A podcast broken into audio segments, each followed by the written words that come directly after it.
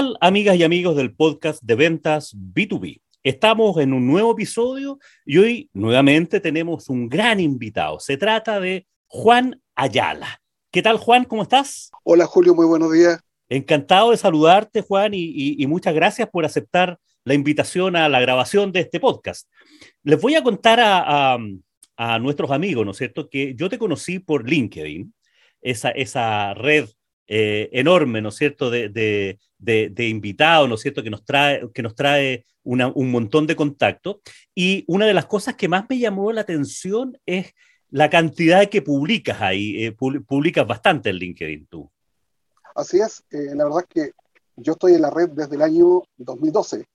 ¿Ya? Ahí inicié mi participación en junio del 2012. Y eh, de manera muy de manera muy casual llegué ahí porque yo no conocía la red. Yo hasta el año 2012, hasta junio del 2012, había trabajado en una multinacional, una imprenta muy grande, la más grande que hay en Chile, y trabajé ahí durante 25 años. Ah, perfecto. A ver, les voy a contar a, nuestro amigo, me, salté eso, lo di por descontado, que, que, Juan es un ejecutivo comercial, ejecutivo de cuentas, vendedor del rubro gráfico. Hoy día estás en una imprenta, pero toda tu vida has hecho, has hecho carrera en el mundo de las imprentas, en el mundo gráfico. Primero como técnico y después como vendedor, ¿cierto? Exactamente. Mira, te cuento brevemente. Yo egresé de la Escuela de Arte Gráficas el año 81.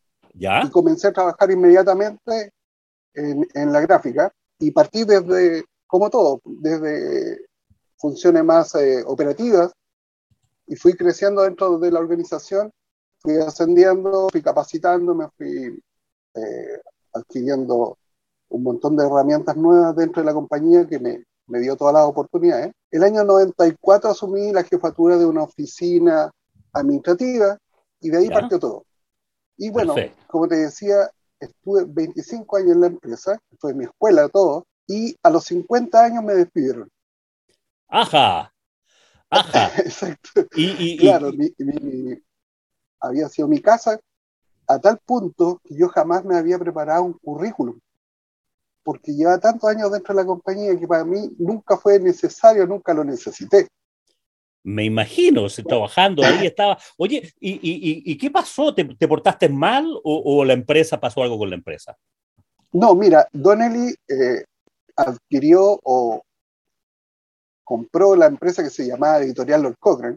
Fue absorbida. Y se hicieron cargo de la compañía y empezaron después con los años a hacer reestructuraciones, producto de que la, la industria gráfica empezó a modificar, a cambiar, empezó a, a producirse muchos cambios, sobre todo con los cambios tecnológicos. Entonces, eh, la empresa tenía como política que cada cierto tiempo a todos los que pasábamos la barrera de los 50 hacían, hacían una, una, reestructuración, como se le dice.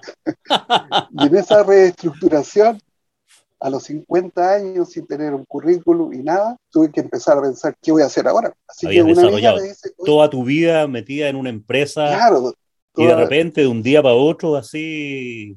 Dejarla fue, fue traumático, porque como te digo, además con 50 años, que es lo que significa hoy día empezar a buscar trabajo después de los 50. Así es.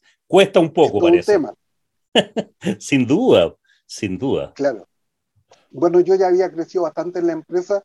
Trabajé durante 15 años después como ejecutivo de servicio al cliente. Y trabajábamos en dupla con los vendedores. ¿Ya? Entonces, esa expertise me permitió, una vez que saliera de la compañía, enfocarme a la venta, que era lo más cercano que tenía, lo más próximo como herramienta de profesional. Y era probablemente donde más se necesita gente. Eso, ese, ese punto me interesa, me interesa que abordemos un poquitito, porque hay gente que le tiene miedo a la venta, o que no le gusta la venta, aunque no haya vendido nunca, pero se imagina cosas y, y donde más se necesita gente es, en ventas, ¿o no? Exactamente, y, y la, la, fortaleza es donde, donde yo me di cuenta que tenía una ventaja para vender sobre otros vendedores de la gráfica, es que yo soy técnico. Ajá. Vengo de adentro de la imprenta.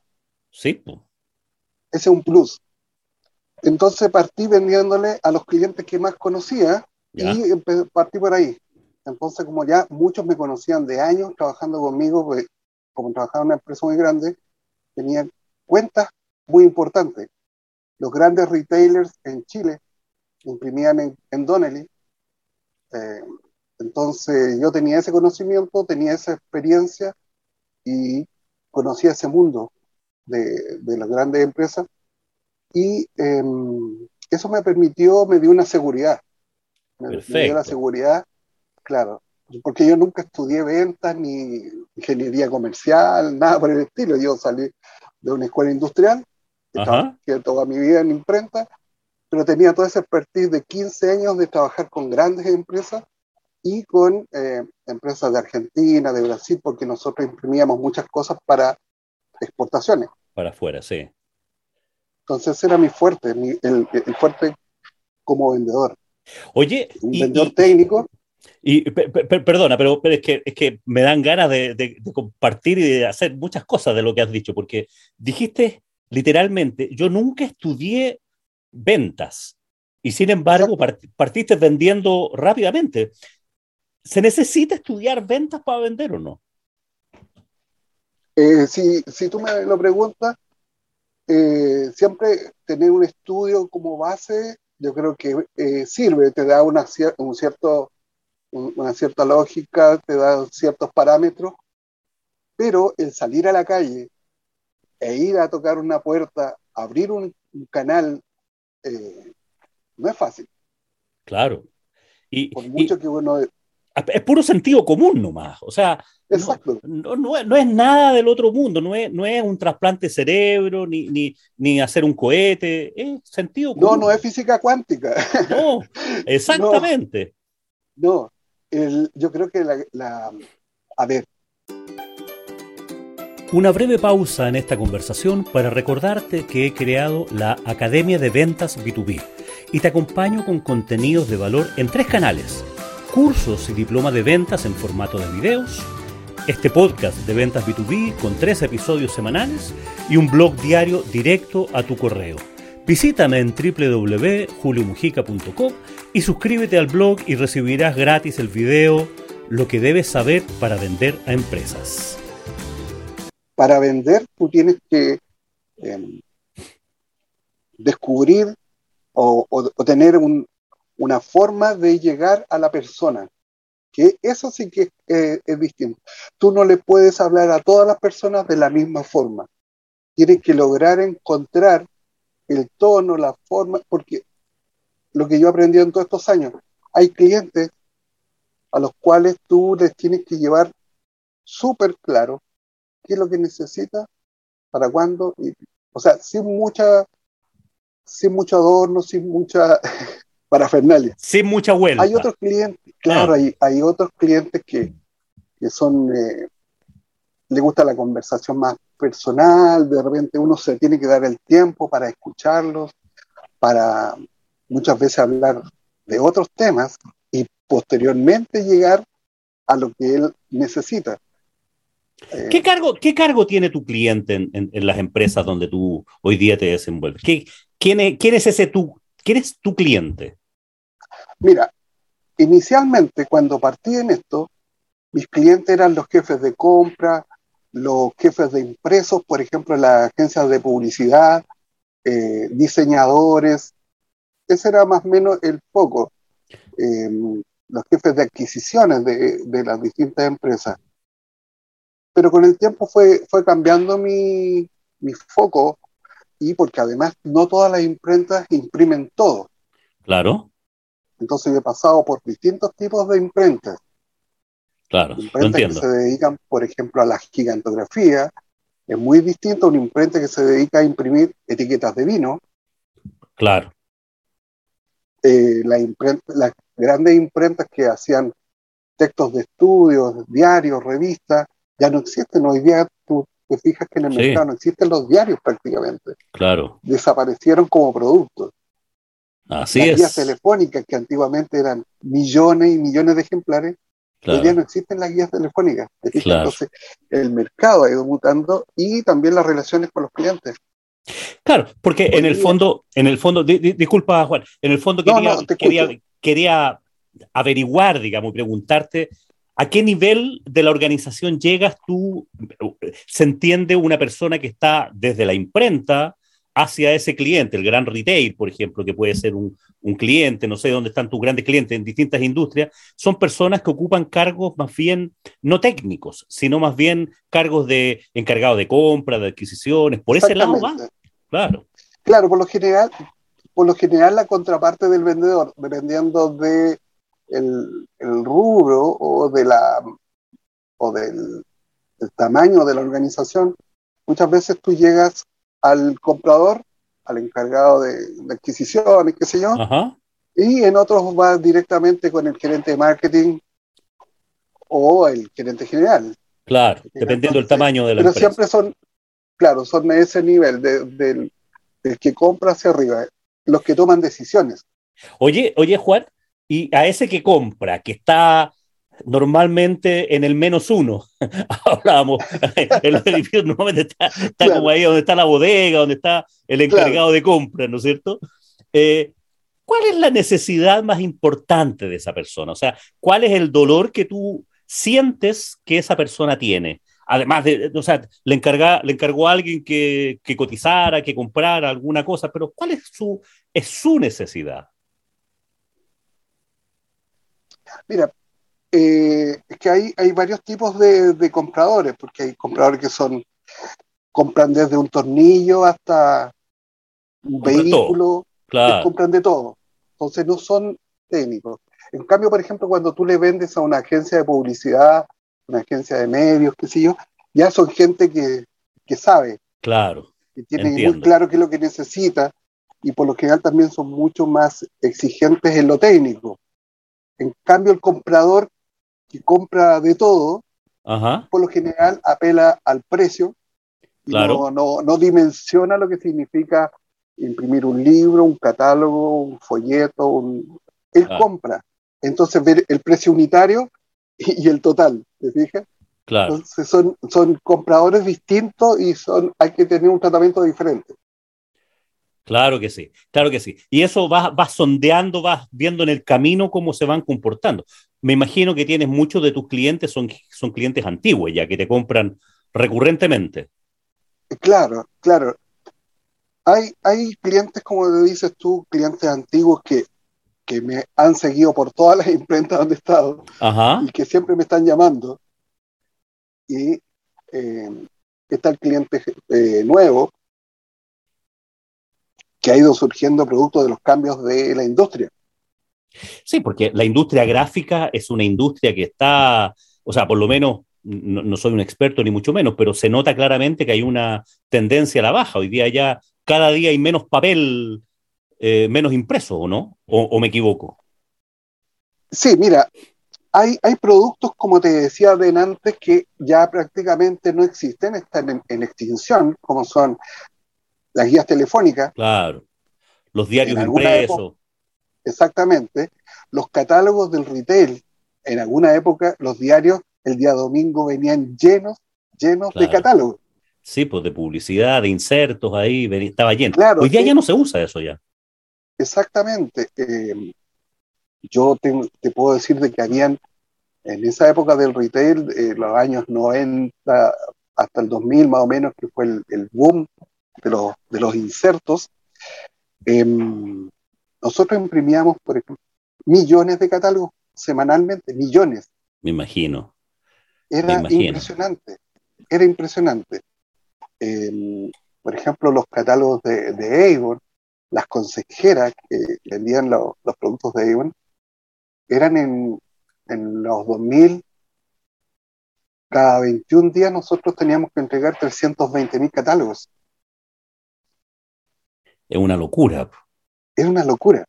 Y así había, había una multitienda, que no es muy bueno dar nombre, eh, que el catálogo de fin de mes era un millón de ejemplares.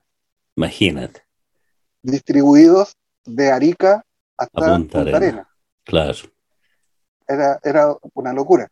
Eso ya no existe, eso se terminó.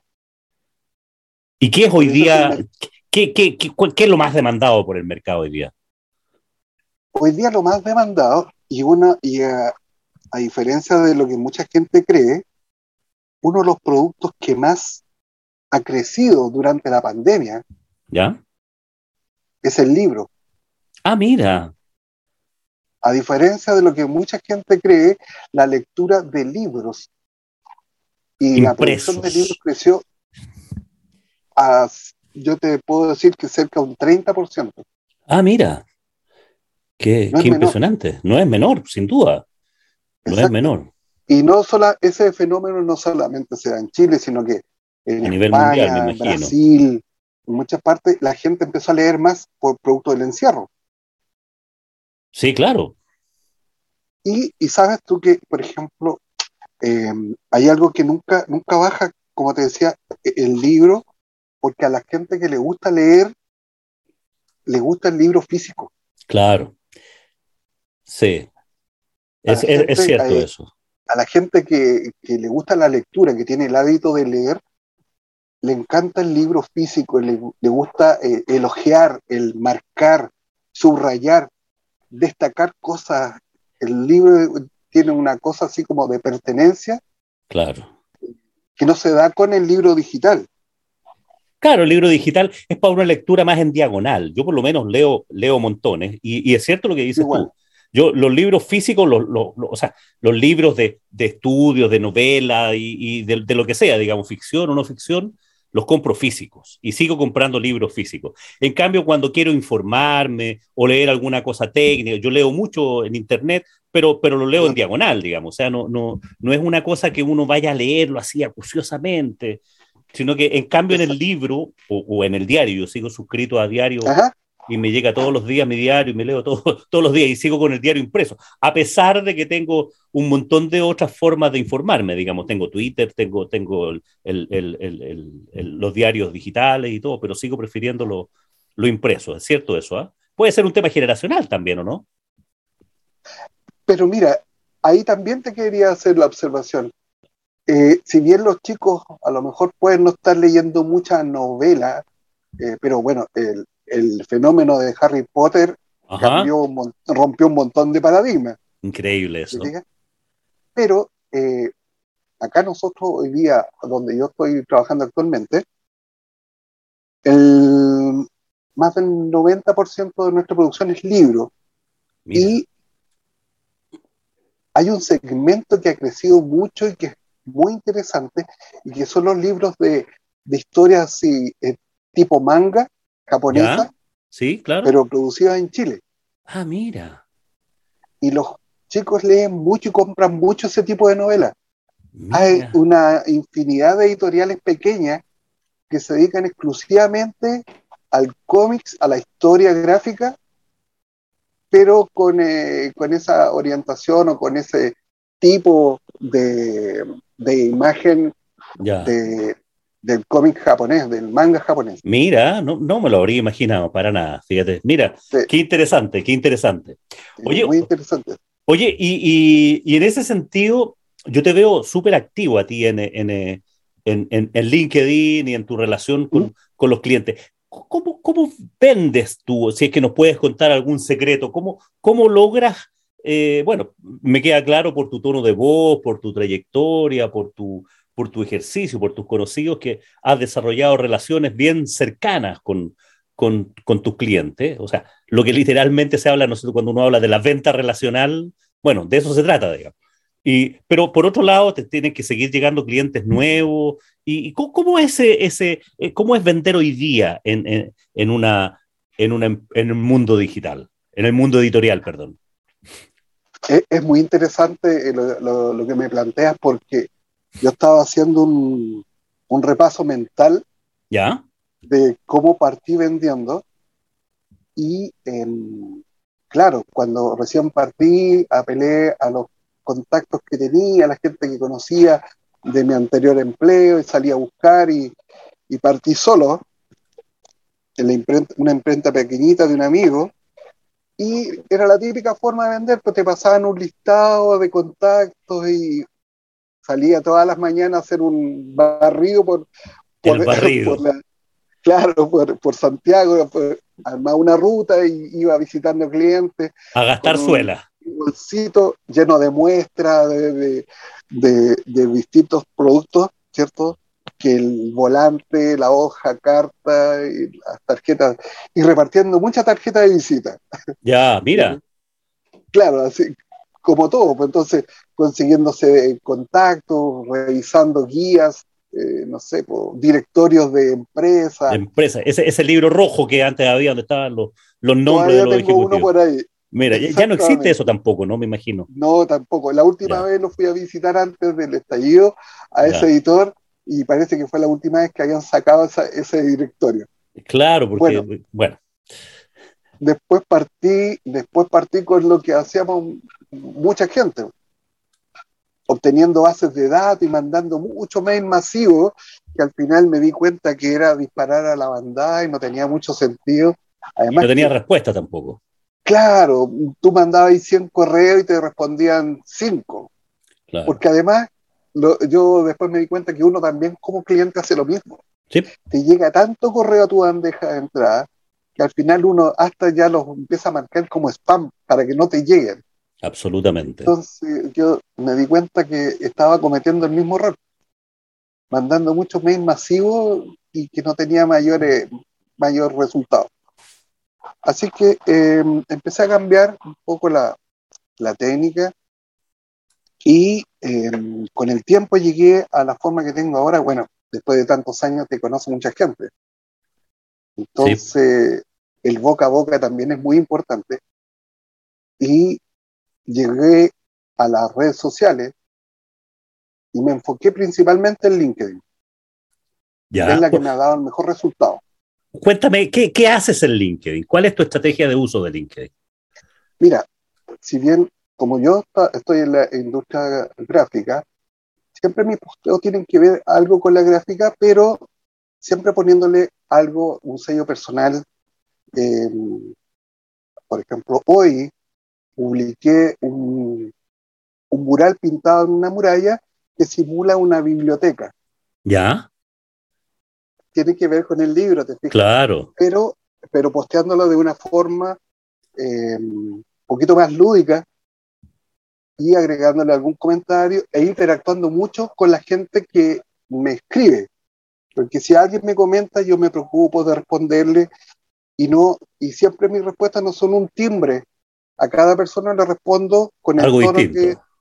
distinto, pero es porque yo también en la vida real actúo así, no es una, no es una estrategia ni mucho menos. Yo, por ejemplo, si hoy día tengo el gusto de conocerte, verte en pantalla y poder interactuar contigo, entonces yo ya sé, yo ya sé que con Julio yo tengo este tipo de conversación y con si me junto con una colega, qué sé yo, le hablo con el tono que yo sé que a ella le acomoda más, ¿te fijas?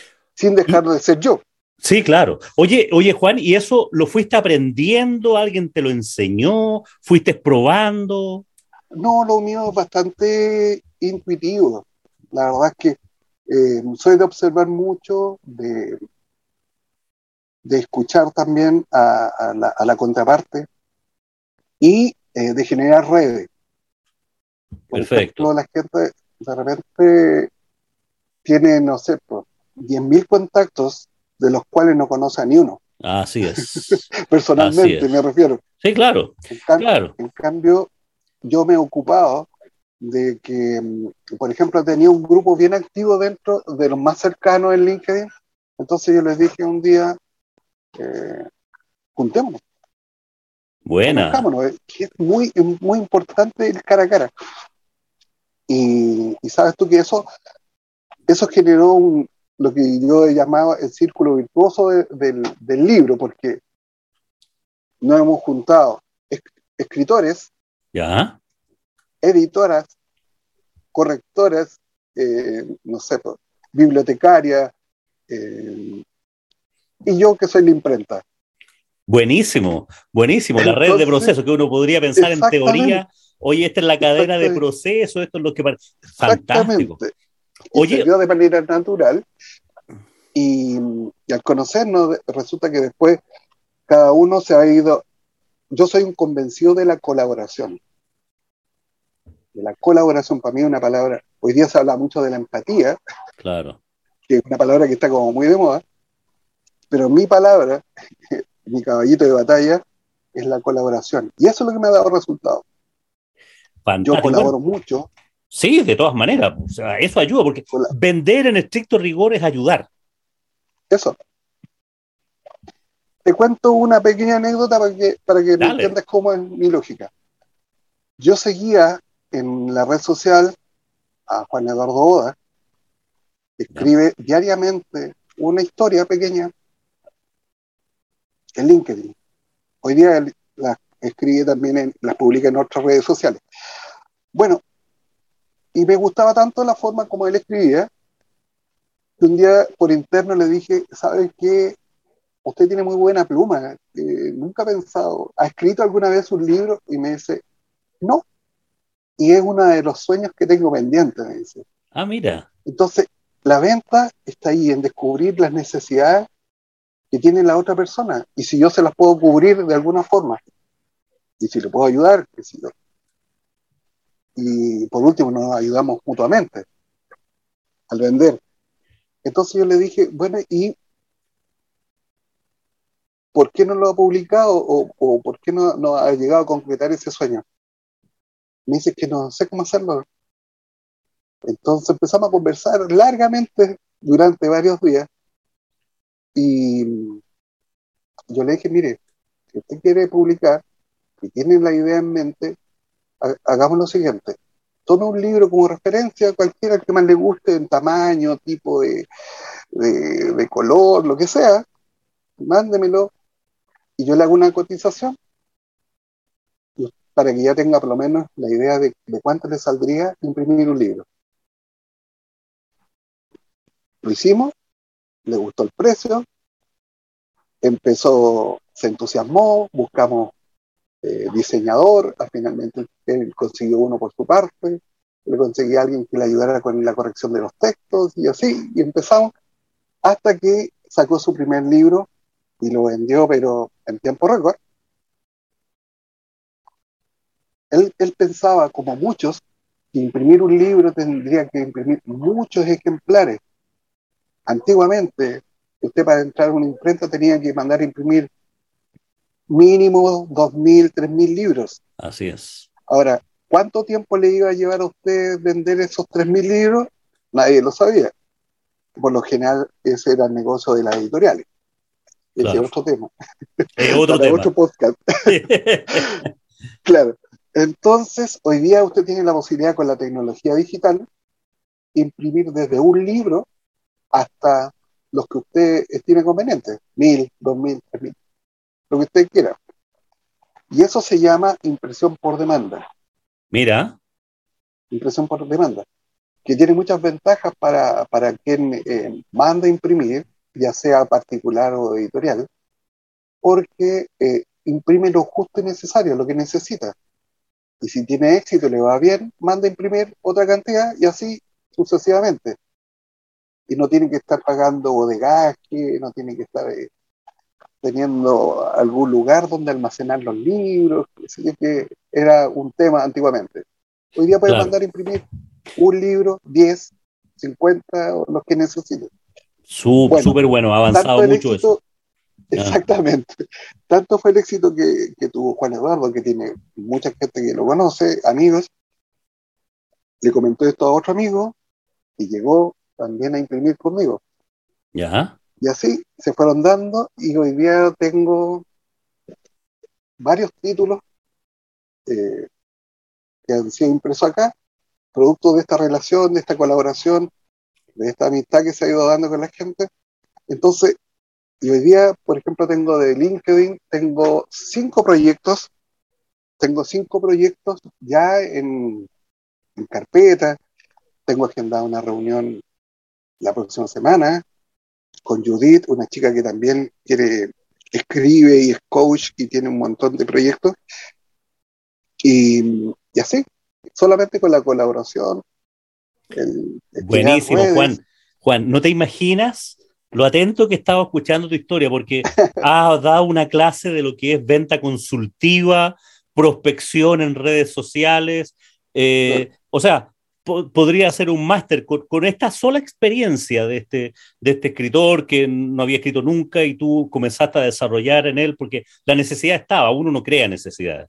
La necesidad estaba y tú supiste explorar, supiste explotar y haciéndole preguntas, no le dijiste, oye, usted debería hacer esto, sino que él le fuiste preguntando y él te fue soltando y se animó y lo acompañaste en el proceso completo. Eso es venta consultiva, amigo, eso es venta relacional, eso es venta de soluciones y eso es prospección en LinkedIn. Oye, te felicito, súper bueno el, el, ejemplo, digamos, y, y te retrata de alguna manera cómo eres tú cómo eres tú y el éxito que tienes hoy día. O sea, te das cuenta, te das cuenta, Juan, que esta, este cierre a los 50 años, este despido, te generó un cambio en tu vida, finalmente, ¿o no?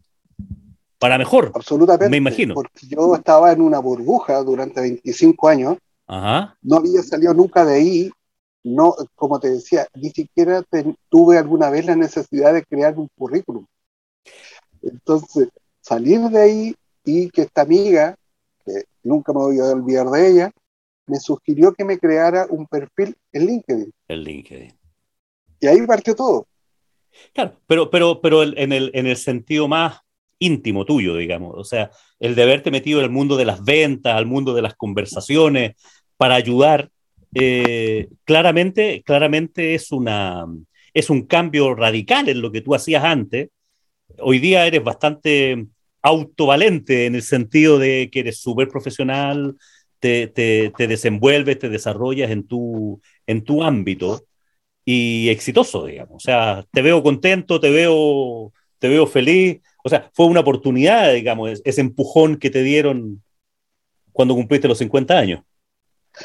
Claro, claro, eh, es que ese fue, eh, fue como un despegue, porque te insisto, yo estaba en una burbuja por tanto tiempo, me sentía tan cómodo, tan seguro, y ese salto al vacío que, me tuve que obligadamente dar a los 50 años, eh, tenía dos posibilidades, o, flotaba o, me hundía.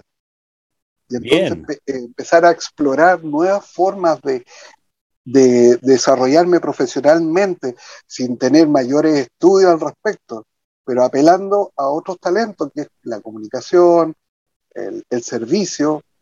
Em, una de las cosas que más, más eh, no es bueno el autobombo, pero, pero ah, una de las cosas que más me destacan me da un, un poquito de pudor decirlo, pero es que yo siempre estoy hablando con la verdad. Porque existe, el, tú sabes que existe la figura del, vendedor este. el vendedor charlatán, el que vende cualquier cosa. Charlatán, que, el cuentero. que chamuquea, que, que, que, con tal de venderte te dice sí a todo. Esa es la caricatura. exactamente, la caricatura del vendedor. Claro. Entonces, una de las cosas que más eh, destacan en mí es es que yo nunca le voy a vender humo a nadie. Siempre soy muy transparente. Cuando no sé, digo que no sé. Cuando no voy a cumplir, aviso con tiempo, no el mismo día del despacho. ¿Te fijas? Eh, ahora que se produjo la crisis de los insumos, eh, materiales y qué sé yo, a muchos clientes yo les dije, mira, desapareció este tipo de papel que es específico para las novelas, por ejemplo, como el papel, papel bond ahuesado, tenemos dos alternativas, le dije a mis clientes. O nos pasamos al bond blanco habitual, el que se usa para las fotocopias, para así decirlo, o esperamos a que llegue los nuevos embarques de papel bond ahuesado que vienen de, de afuera, porque el papel casi todo viene de, del exterior. Claro. Y va a llegar más caro. Entonces, te dejo esa dos alternativas. O esperamos la llegada de este papel, va a llegar con, un nuevo precio, o imprimimos en bon blanco. Pero siempre ofreciendo la alternativa, siempre siendo transparente, nunca queriendo ganar más allá de lo que corresponde. Claro. Entonces mis clientes saben. Claro, por eso confían en ti, porque transmites eso. O sea, tú transmites confianza y eso hace que haya más venta. En, venta uno, lo el, gran esfuerzo que tiene que hacer uno como vendedor es transmitir confianza, que confíen en que tú sabes, en que eres honesto que y que les vas a responder. Son, son, son distintas formas de establecer la confianza. Es que yo creo que es el gran capital que uno puede tener como profesional, como persona, que te crean, que seas confiable, que seas creíble. Te voy a contar una pequeña anécdota producto de este círculo virtuoso que se formó a través de los libros y estos amigos que he hecho en LinkedIn, que me pidieron una reunión, una, un contacto de LinkedIn, que se estaba lanzando con su propia editorial. ¿Ya? Armar una editorial en, tiempos de pandemia, con todo lo que significa cambios de gobierno y qué sé yo, y que alguien te una reunión y que la presentación de ella sea diciéndome, eh, mire Juan, yo estoy formando mi empresa, estoy formando mi editorial, quiero tener un proveedor estable. Como yo no sé nada de imprenta, quiero que esa persona me guíe, me proponga tipos de materiales, formatos óptimos, eh, que yo pueda hacer lo más rentable posible mi inversión y yo no quiero andar cotizando como se hace en todos lados, tres cotizaciones, eh, ir a dar visto bueno a, la impresión y que... Quiere tener un proveedor confiable. Claro, quiero un mm. proveedor único, estable, confiable y quiero que usted sea, porque me lo recomendó tal persona. Entonces, eso si viene un halago tremendo y todo, implica una tremenda responsabilidad. Claro que sí porque uno, estás abriendo un nuevo canal de venta, pero que puede ser la primera y la última, si, no, si no respondes, y lo otro es que estás además honrando a la otra persona que te recomendó. Claro. No, sin responsabilidad por todos lados. sí. Exactamente. La otra persona confía tanto en ti que te recomienda. Entonces, si tú lo defraudas, eso se va a multiplicar por por días después. Sí, claro. Claro. No, grandes, grandes lecciones, Juan, grandes lecciones. O sea, estoy muy contento de haberte invitado a este, a este podcast porque he aprendido un montón de cosas y, y llevado a la práctica, que de repente uno habla cosas en los podcasts o en los posteos, yo mando harto eh, email en mis libros y en, fin. Eh, y de repente uno, te faltan ejemplos, por decirlo así. O sea, te faltan eh, esta, esta cosa vivida que, tú tienes y, del ejercicio de lo que es vender, digamos, que es generar confianza, generar relaciones, buscar relaciones. Oye, este, este tema del, de LinkedIn, que me, quedé un poquito pegado ahí también. ¿Tienes una rutina de, de, trabajo en LinkedIn? ¿Lo revisas todos los días, alguna hora determinada para postear? ¿Te tienes algún plan? Mira, la verdad, como te decía, yo soy bien intuitivo para todo, pero LinkedIn yo eh, yo trabajo con varias pantallas desplegadas en mi computador. ¿Ya? El correo de la empresa, mi correo personal. ¿Ya? El, la pantalla de LinkedIn. Entonces estoy todo el día conectado a LinkedIn, todo el día. Perfecto. Hay, una, hay cosas, por ejemplo, un tips, que LinkedIn como es una red profesional, es bueno publicar temprano. Ya, a ver. Ojalá antes de las 9 de la mañana ya tengas algo publicado. Ya. Porque el algoritmo, no sé, por alguna razón, como que te, te premia con eso. Ya. Y hay, buen, súper buen punto. Hay gente que publica regularmente todos los días a las 8 de la mañana. Yo ya los tengo identificados. Ya. Y sé que funciona eso. Así que como recomendación para quienes publican y usen la red, publiquen temprano a las 8 de la mañana, por ahí. Claro, a las 8 de la mañana. Lo que pasa es que, por ejemplo, los más activos en la red, por ejemplo, son los españoles. Claro. Pero ellos nos llevan ventaja por el horario. Seis horas. Claro. Seis horas antes. ¿Te fijas? Entonces, claro, tú cuando llegas, están, tú abres tu, tu feed y están puras publicaciones españolas. Por ejemplo, en mi caso me pasa mucho eso. ¿Te fijas? Porque ellos nos llevan ventaja.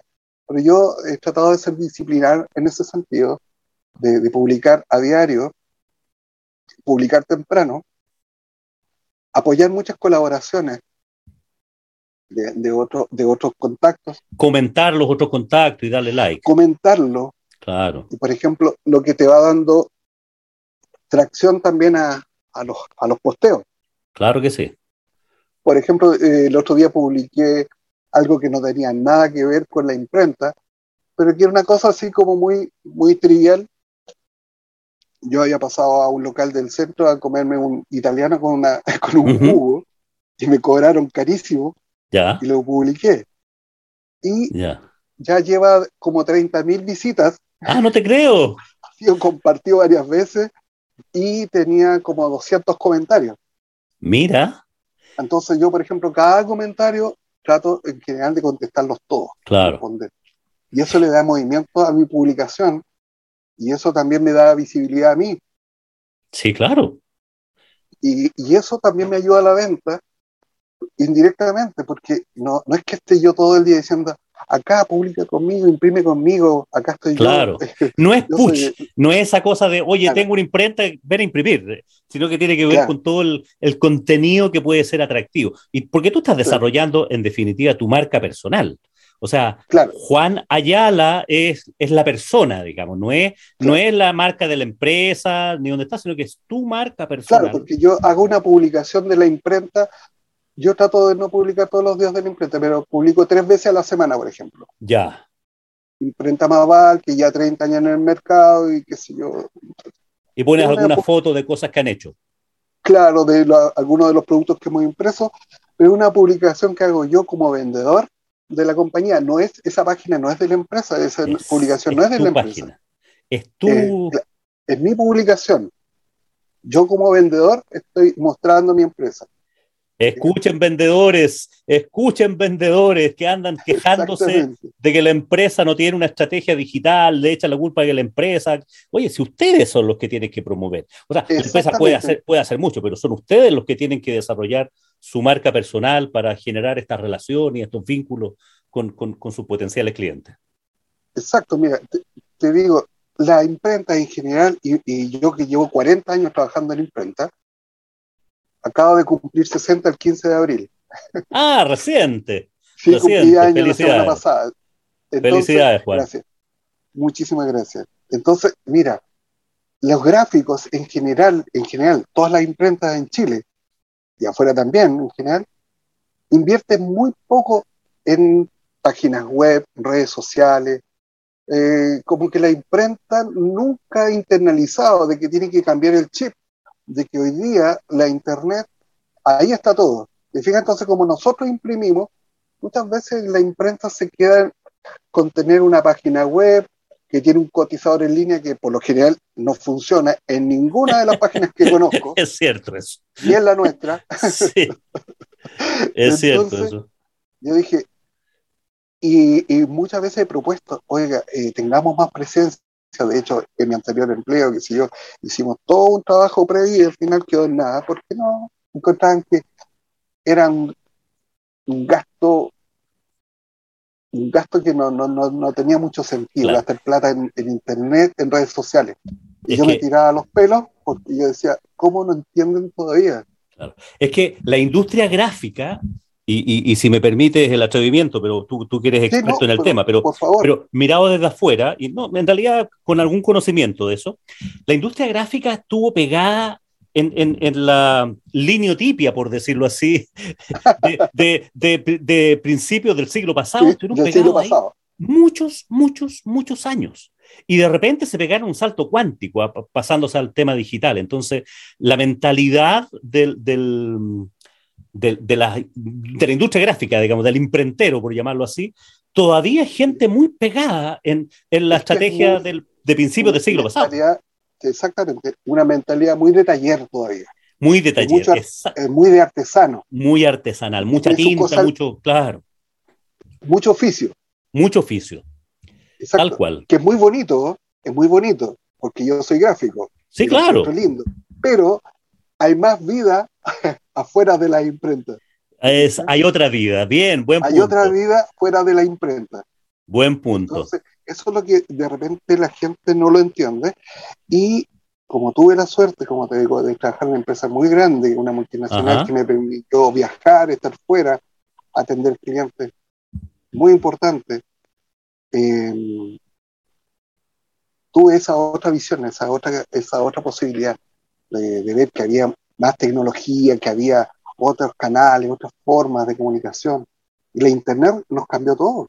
Entonces, yo le, le, le he sacado mucho partido a eso y trato de mantenerme actualizado lo más que pueda, leer todo el día, estoy metido en las redes, estoy trabajando, porque yo la uso para trabajar, trabajar capacitándome, eh, leyendo, aprendiendo, viendo estadísticas, qué sé yo, cosas que complementen mi conocimiento técnico. Oye, oye Juan, es que, me, perdona que me sonría, pero cuando, cuando pienso en LinkedIn y veo toda esa gente vieja, de cuarenta y tantos años para arriba, que se quejan todo el día porque no los contratan, porque están viejos, y lo único que hacen es quejarse y decir que no respetan la edad y todo. Y te veo a ti súper reinventado, trabajando en ventas, feliz, usando las redes sociales. bueno, ¿por qué esta gente, que mucha gente que tiene títulos y tiene un montón de estudios, se quejan y lloran todo el día por LinkedIn, eh, diciendo, y bueno, ya tú que eres usuario de LinkedIn te das cuenta de eso, digamos. Entonces, ¿cómo, cómo no enganchar, digamos? O sea, qué ganas de que te escuchen eh, toda esa gente vieja, de nuevo, entre comillas, mayores de 45, y tú me acabas de confesar que, que, cumpliste 60 la semana pasada. O sea, ¿cómo no se dan cuenta que tienen que hacerse una reinvención? que tienen que reformatearse y bienvenido a trabajar en ventas. Exacto.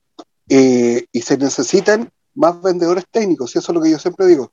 Si tú eres técnico en algo y de repente te reinventas y empiezas a vender, a lo mejor lo que tú sabes, lo que tú conoces, le da un plus sobre el vendedor que, que entró a, a, vender porque no encontró pega en otra cosa. Claro, mientras encuentro trabajo. Claro. y lo otro a trabajar es mientras que, encuentro ejemplo, trabajo. exactamente.